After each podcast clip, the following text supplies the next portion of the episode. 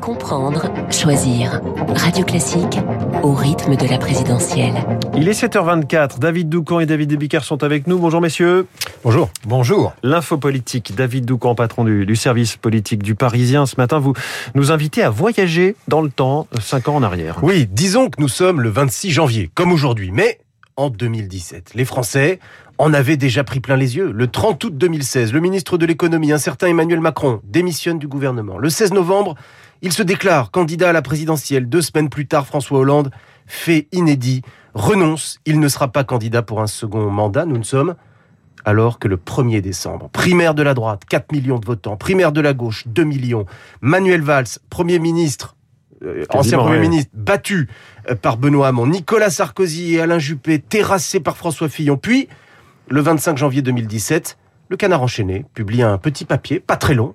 La France découvre euh, le prénom Pénélope. Bref, à la même époque, il y a cinq ans, la vie politique saturait tout l'espace médiatique et social. Les Français étaient emportés dans une campagne que les scénaristes de Netflix n'auraient pas osé écrire. Tombons d'accord pour dire que ce n'est pas encore le cas aujourd'hui.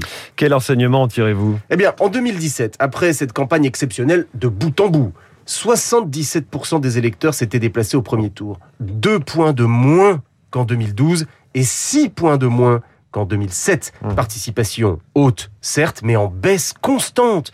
Quelle sera la participation en 2022 alors que la campagne est, disons-le, pour l'instant bien moins spectaculaire? La pandémie continue de prendre beaucoup de place. Les candidats déclarés, à droite comme à gauche, ont moins de notoriété que ceux de 2017. Le Pen et Mélenchon en sont à leur troisième tentative. Et le président sortant, favori des sondages, prend tout son temps avant de mettre les pieds dans le rig, au risque de commencer à lasser.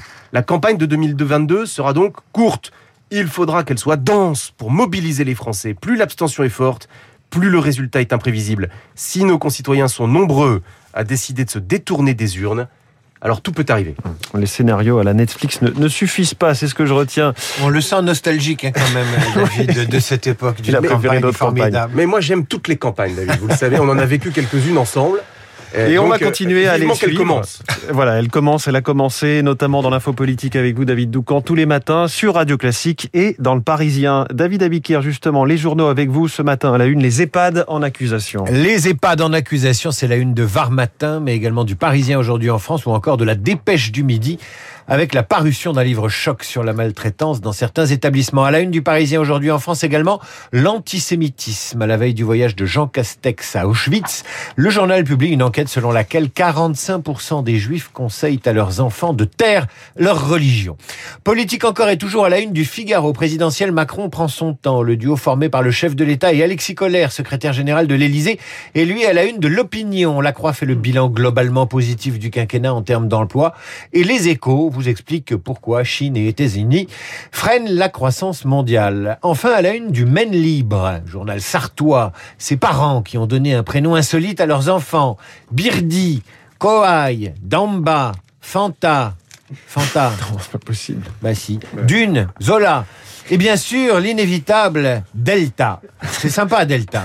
Monsieur sympa. et Madame Variant ont la joie de vous annoncer la naissance de leur fille Delta. Félicitations à eux et à elles. Vous revenez tout à l'heure à 8h30, David Abiker, pour la revue de presse complète. Bonjour Renaud Blanc, c'est bien Renaud, hein, c'est ça Oui, c'est ça, c'est Renaud, mais je suis surtout envie de dire bonne chance à Delta parce que ça va pas être facile tous les jours quand même. Il y aura un Delta entre ce prénom et sa réussite. Merci. Euh, la matinale avec vous, votre invité ce matin. Raphaël Enthoven, philosophe et écrivain, il publie aux éditions de l'Observatoire Krasnaya, une fable sur une communauté animale qui s'entre-déchire, oui, les, les idéologies, euh, pardonnez-moi, s'entrechoquent. Vous retrouverez dans ce récit, dans ce récit Emmanuel Macron, Marine Le Pen, Éric Raoult ou encore, pour ne citer que, Éric Zemmour. Zemmour qui, dans ce livre, prend les traits d'une petite taupe. Si vous avez aimé La ferme des animaux d'Orwell, eh bien, vous allez vous passionner pour Krasnaya de Raphaël Enthoven. Mon invité à 8h15. Attention, un philosophe peut en cacher un autre, puisqu'à 8h40, nous retrouverons Pascal Bruckner. Pascal Bruckner pour commenter l'actualité. Au programme, l'Ukraine et la division des Européens sur une question qui enflamme toutes les chancelleries. L'Ukraine, mais aussi la campagne présidentielle avec la gauche, Fabien Roussel et François Hollande. Pascal Bruckner dans Esprit Libre, juste après la revue de de David Abiker. Dans un instant, le journal, mais tout de suite.